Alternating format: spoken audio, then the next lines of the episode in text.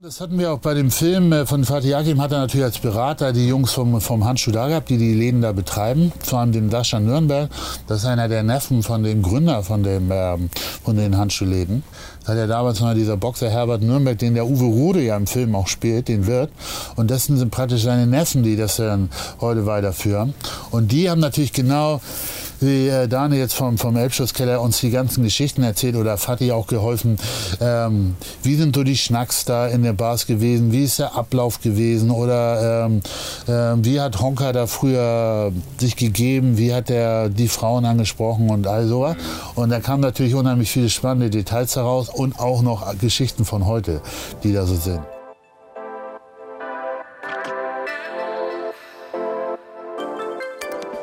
Moin und willkommen zu einer neuen Folge vom Hamburg Podcast. Für die heutige Aufnahme hat uns der Ridesharing Service Moja ein Moja-Fahrzeug zur Verfügung gestellt. Und deswegen kommt heute auch nicht, wie sonst üblich, der Gast zu uns, sondern wir holen den Gast ab und machen mit ihm zusammen eine gemütliche Moja-Fahrt durch Hamburg. Diese Woche bei uns am Start ist Lars Nagel. Er ist ausgebildeter Tischler und Schauspieler.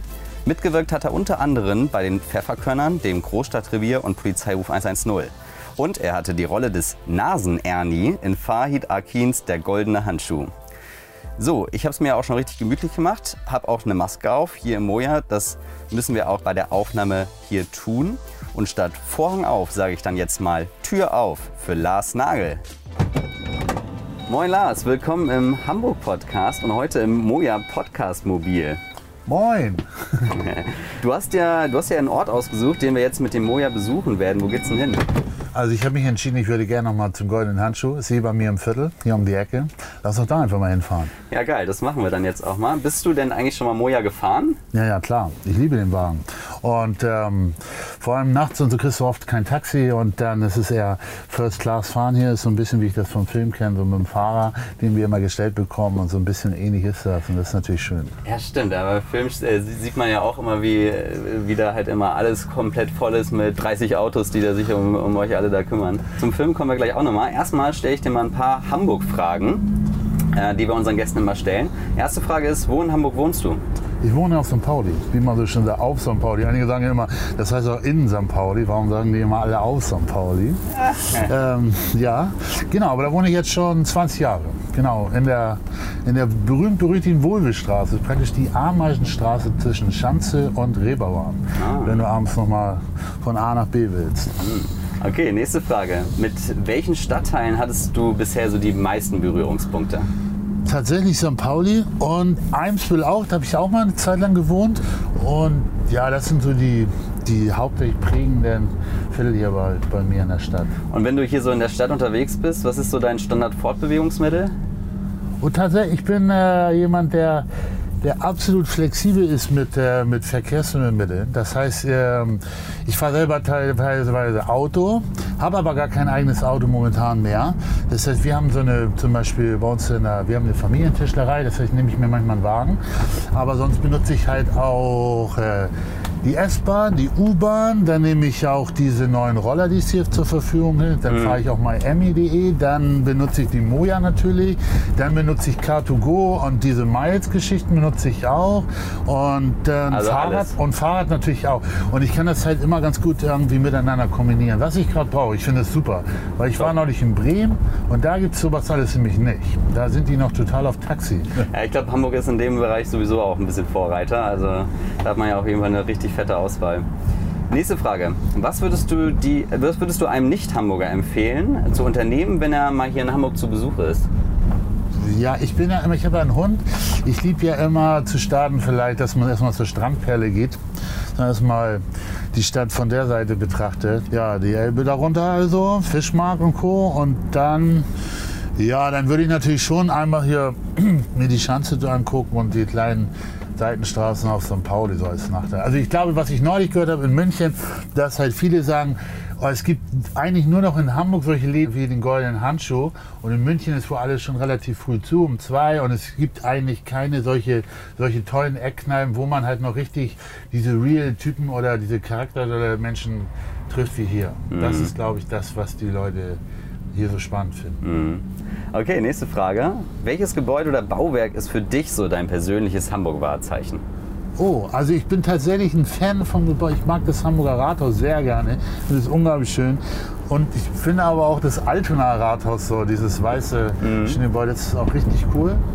Also gar nicht so das, das Moderne wie vielleicht der Berliner Bogen oder und auf keinen Fall Hafen City finde ich total langweilig gebaut. Für die Möglichkeiten, die man gehabt Mhm. hätte, sieht es doch ein bisschen stumpfes Trumpf aus. Nächste Frage.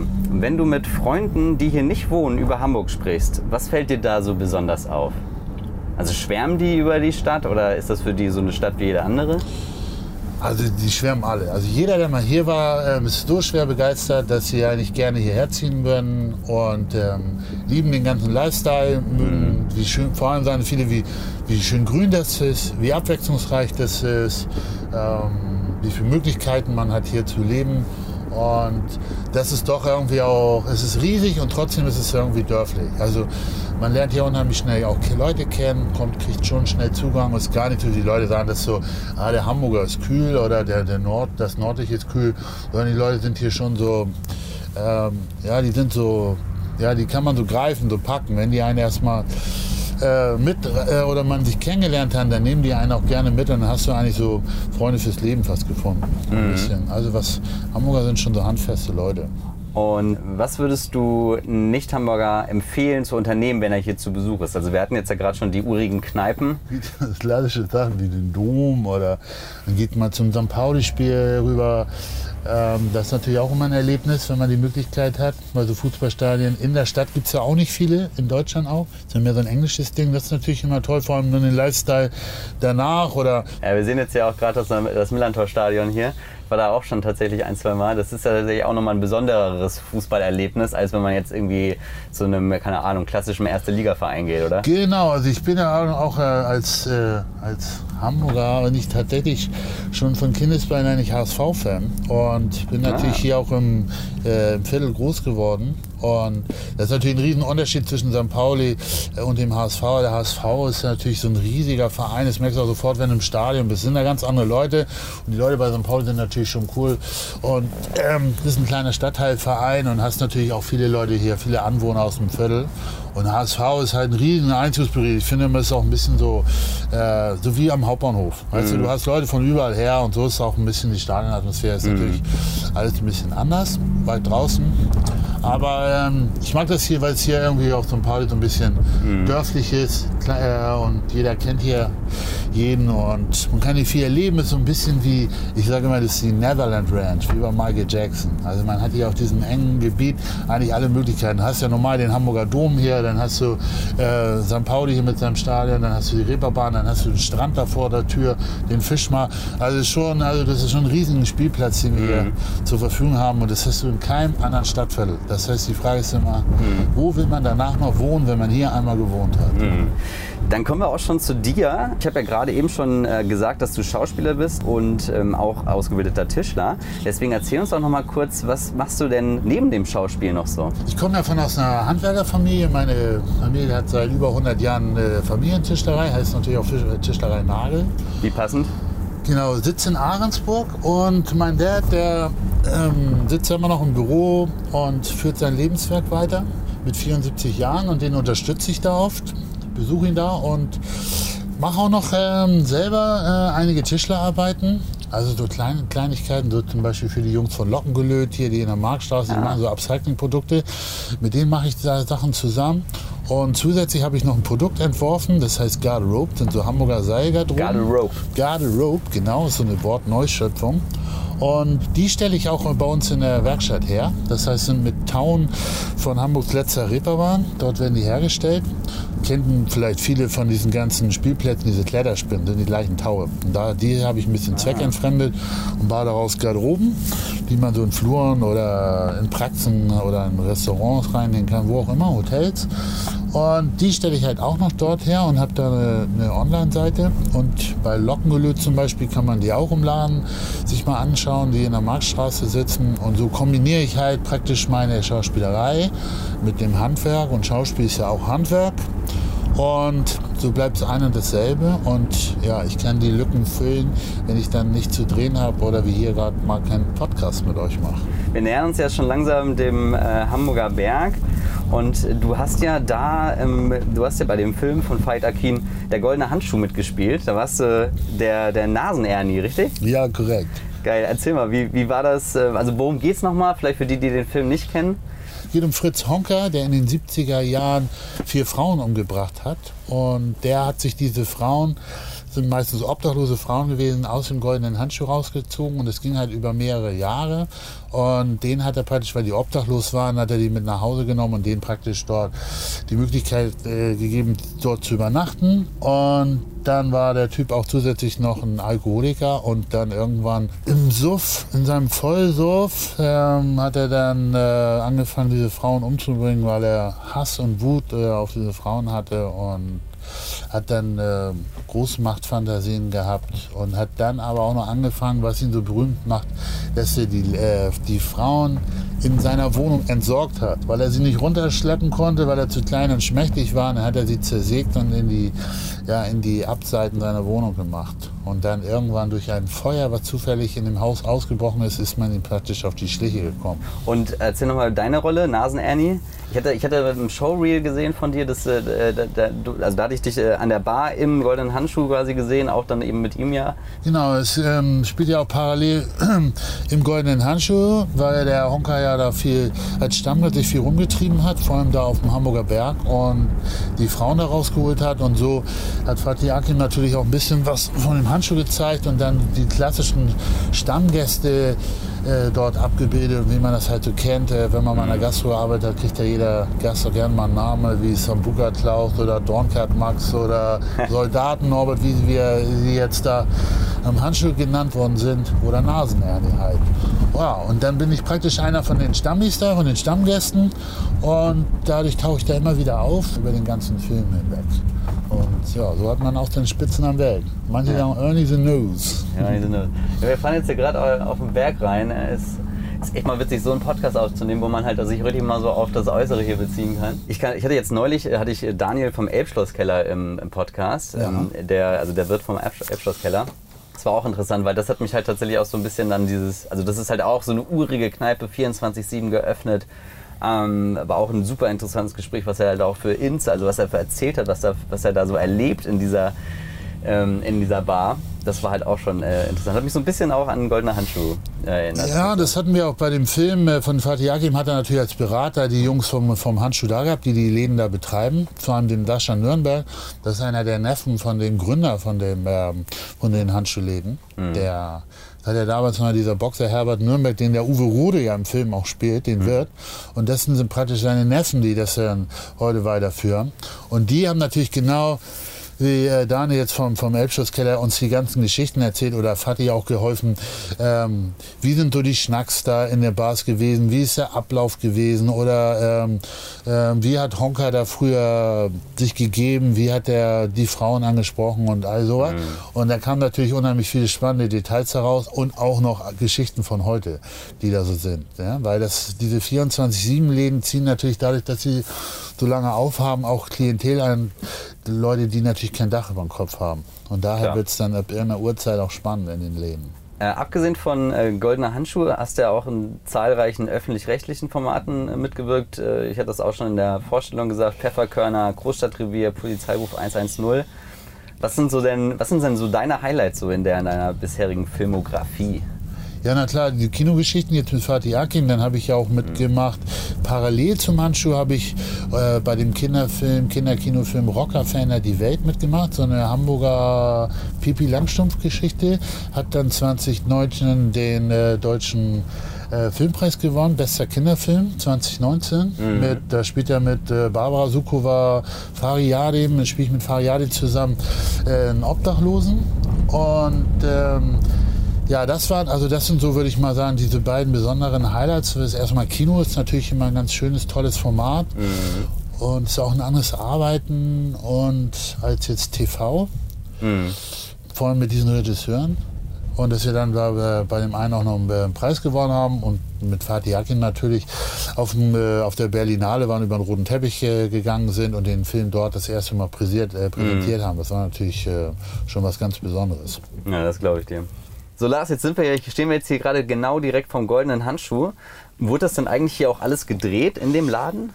Nein, gar nicht. Wir haben nur zwei Außendrehs hier gehabt, wo ein bisschen äh, nur mit der Kamera reingeschwenkt worden ist und der Rest haben wir in der Hafen City gedreht. Da wurde nämlich der Laden komplett nachgebaut. Mhm. Eins zu eins, haben die Jungs fabelhaft gemacht. Und man kann ja hier, das ging einfach darum, dass man hier einfach nicht zwei Wochen drehen kann und die ganze Straße absperren kann. Und dadurch, dass das 24-7 Läden sind, ist es eigentlich unmöglich. Man würde den Leuten auch ihre, ja, ihre Heimat hier nehmen.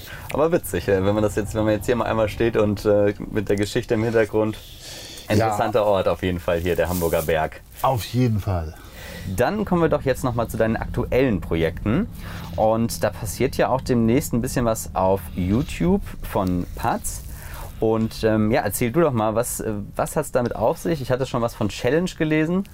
Genau, ich war in der Jury bei dem verrücktesten, kreativsten und fantasievollsten Videowettbewerb, den die Welt je gesehen hat. Das sind ja ein paar Superlativen. Absolut. Und die Idee war, da gibt es jetzt bald eine neue Plattform für Filmschaffende, vor allem auch für, für noch nicht äh, ausgebildete Schauspieler, Leute, die Bock haben, Filme zu machen, können sie auf dieser Plattform sich austauschen, Leute finden oder sich zusammentun und kreativ sein, Filme drehen und alles, was so dazugehört.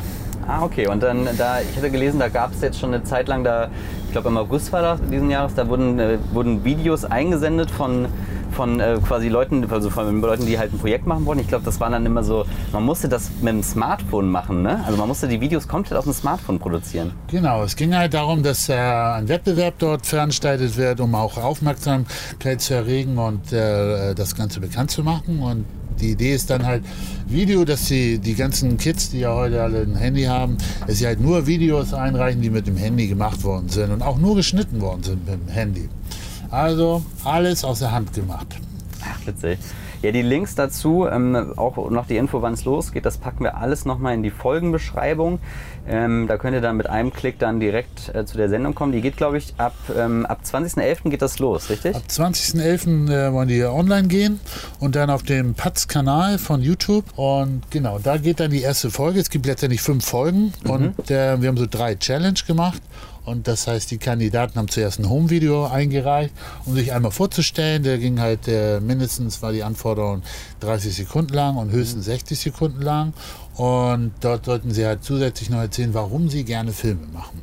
Und davon wurden dann die besten Kandidaten ausgewählt. Es waren dann nachher neun im Wettbewerb.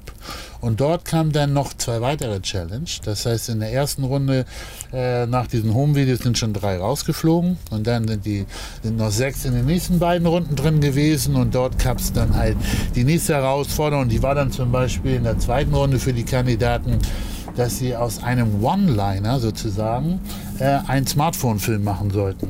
Und ein One-Liner ist zum Beispiel, jeder hat mal einen schlechten Tag oder Realität ist etwas für Menschen, die Angst vor Einhörnern haben. Oder wir zaubern oder zaubern wir ein Lächeln auf dieses Gesicht. Oder das Leben ist eine Bushaltestelle. Naja, auf jeden Fall sollten Sie aus diesen One-Linern einen Film machen.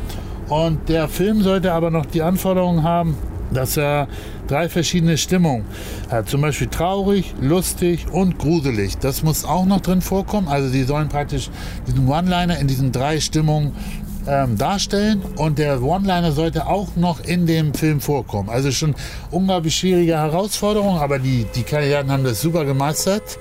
Und da sind wirklich tolle Filme entstanden. Und die könnt ihr natürlich alle auch bei uns in den Folgen sehen. Die werden jeweils da gezeigt. Und wir von der Jury haben das Ganze dann bewertet und hatten da auch fünf Kriterien, nachdem wir bewertet haben. Mhm. Und jede, jede ja, Kriterie hat dann von uns maximal drei Punkte erhalten. Und so okay. sind die dann, als die Kandidaten, Kandidaten wieder in die nächste Runde gekommen und wieder drei rausgeflogen, bis wir dann zum Ende den Sieger erlangen.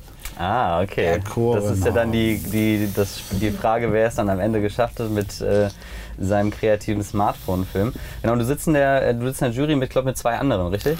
Ja, mit Nando Rona zum Beispiel aus der Schweiz. Der, ähm, das ist ein Filmkritiker, ganz bekannt. Ähm, und dann war ja noch die Miriam Lander, das ist eine Regisseurin aus Prag mhm. mit deutschen Wurzeln, die da aber schon seit Jahren lebt und die macht dort ähm, ganz tolles tschechisches äh, Musical. Und, aber sehr kreativ, nicht so wie wir das hier von aus, aus Hamburg zum Beispiel kennen, König der Löwen, von diesen ganz großen ähm, Musikproduzenten, mhm. sondern äh, eher so Richtung vielleicht, wie es Conny Lippmann teilweise macht. Bisschen mhm. verrückter, bisschen, bisschen interessanter, mehr Schauspiel und ja, Miriam Lander. Ja, krass. Und der Gewinner bekommt ja dann am Ende noch 10.000 Euro. Das ist ja dann auch ein ganz stattlicher Gewinn für, seine, für seinen Aufwand. Absolut. Und kriegt er auch in Cash. Ja, ja ist, äh es gibt einen schönen Koffer und dann äh, ja, schaut einfach mal rein und ihr werdet leuchtende Augen sehen vom Sieger nachher. Und die die haben da unglaublich tolle Sachen gemacht, weil zum Schluss haben die halt auch noch, ein, die mussten nachher noch einen dreiminütigen Film machen und was das Besondere an diesem Patz-Wettbewerb eigentlich ist, die, die, letzten drei Kandidaten, die praktisch im Finale waren, soll, mussten sich auch gegenseitig unterstützen und ähm, sollten auch den jeweiligen mit in ihren Film mit integrieren, entweder als Darsteller oder als Kameramann und so, was das ungewöhnlich ist, geht ja um viel Geld. Und normalerweise würde man ja, wie man das vielleicht aus anderen solchen Wettbewerbssendungen auch kennt, viel Konkurrenz denken, viel Zickereien vielleicht oder Ellbogenmentalität haben und hatten die überhaupt nicht. Also es war immer so, als würden drei Freunde zusammen einen Film machen und jeder hat den anderen super unterstützt und es war eher so, nee, ich hoffe, dass du gewinnst oder dass du das mal, nein, du bist doch viel besser und ich gönne dir das mehr. Und das war total schön, einfach mal so arbeiten zu können und sich das auch anzugucken, dass man doch Wettbewerbe durchführen kann, die in dieser Richtung gehen. Also eher gemeinschaftlich, miteinander und, und das war einfach, glaube ich, die schönste Erfahrung, die wir da gemacht haben und die auch äh, ganz toll von Big Entertainment Video Production da umgesetzt worden. Es war ja auch von denen praktisch die Idee, die das da so entwickelt hat. Und äh, nochmal ganz großes Lob an die Jungs da unten in, in München. Ja, sehr I love cool. these guys. Yeah. Ja, cool. Dann äh, würde ich sagen, auf jeden Fall mal einschalten und sich das äh, reinziehen, was da kommt. Ab dem 20. November um 19 Uhr hatte ich gerade hier noch gelesen. Ah, ähm, ja. Genau, und alle, die äh, grundsätzlich äh, interessiert sind an Schauspiel, ob Schauspieler, Tonmänner, äh, Regisseure, Kamera, was auch immer, ähm, dafür ist ja diese Plattform Patz ja da. Das heißt, schaut dann da einfach mal dabei, wenn ihr einfach mal ein paar Leute sucht, mit denen ihr mal ein spannendes Projekt umsetzen wollt. So, wir sind jetzt hier schon wieder am Ziel angekommen, stehen hier gerade bei dir vor der Haustür. Ich sage nur erstmal vielen Dank für das sehr spannende Gespräch, Lars. Ähm, hat, mich, ähm, hat mich sehr gefreut. Einen großen Dank an der Stelle natürlich auch nochmal an Moja als Präsentator für diese Folge. Das war mal wieder eine sehr bequeme Aufnahme. Und äh, Lars, du hast jetzt das letzte Wort. Ja, erstmal vielen Dank für die Einladung, dass ich auch dich mal kennenlernen konnte und dass ich hier beim Podcast, mein erster Podcast mhm. und super freue ich mich schon drauf, euch mal einzuschalten und mir das selber anzuhören. Und ja, mein Abschiedswort, ich würde sagen, ja, wer mehr über mich wissen will oder mehr sehen will, was ich so aktuell mache, so an, äh, an Filmsachen zum Beispiel, bin ich jetzt am Sonntag und Montag zu sehen bei Sherry Hormans Verfilmung oder die Buchverfilmung von Dörte Hansens Buch Altes Land zu sehen. Mhm. Also auf ZDF, ZDF das, hm. genau, Viertel 8, Sonntag, 15. und am Montag, den 16. 11. Vielleicht, genau. Und sonst kann man mich halt auf Instagram finden. Da sind ganz viele Filmprojekte, die ich äh, in letzter Zeit gemacht habe. Oder ich war ja jetzt aktuell in Ägypten, war auf dem ägyptischen Filmfest Festival in El Guna eingeladen mit meinem äh, kongenialen Schauspielkollegen Uwe Rode vom Goldenen Handschuh. Das war eine irre Erfahrung. Da sind auch ganz viele Bilder dazu. Also das wäre dann unter Lars Nagel 13 Instagram zu sehen. Mhm. Und sonst würde ich mich freuen, wenn ihr auch gerne mal euch um mein Seilgarderobensystem, die Garderobe anschaut. Die Garderobe. Auch genau. da packen wir die Links nochmal in die Folge. Da die Folge ja, äh, wie die Hörer schon wissen, am 17. Äh, November rauskommt, äh, könnt ihr euch dann die äh, Altes Land-Sachen dann wahrscheinlich in der ZDF-Mediathek aber noch äh, genau, anschauen. Genau, schon einen Tag vorher. Ab okay, dem 14. Super. kann man sich schon abgucken ah, okay. und ähm, mal gucken, ob ihr mich erkennt. Ja, genau. Dann spielen wir jetzt mal Findet den Lars. Also vielen Dank, Lars, für das äh, schöne Gespräch. Einen schönen Tag dir noch. Den wünsche ich euch auch. Viel Spaß und vielleicht bis zum nächsten Mal.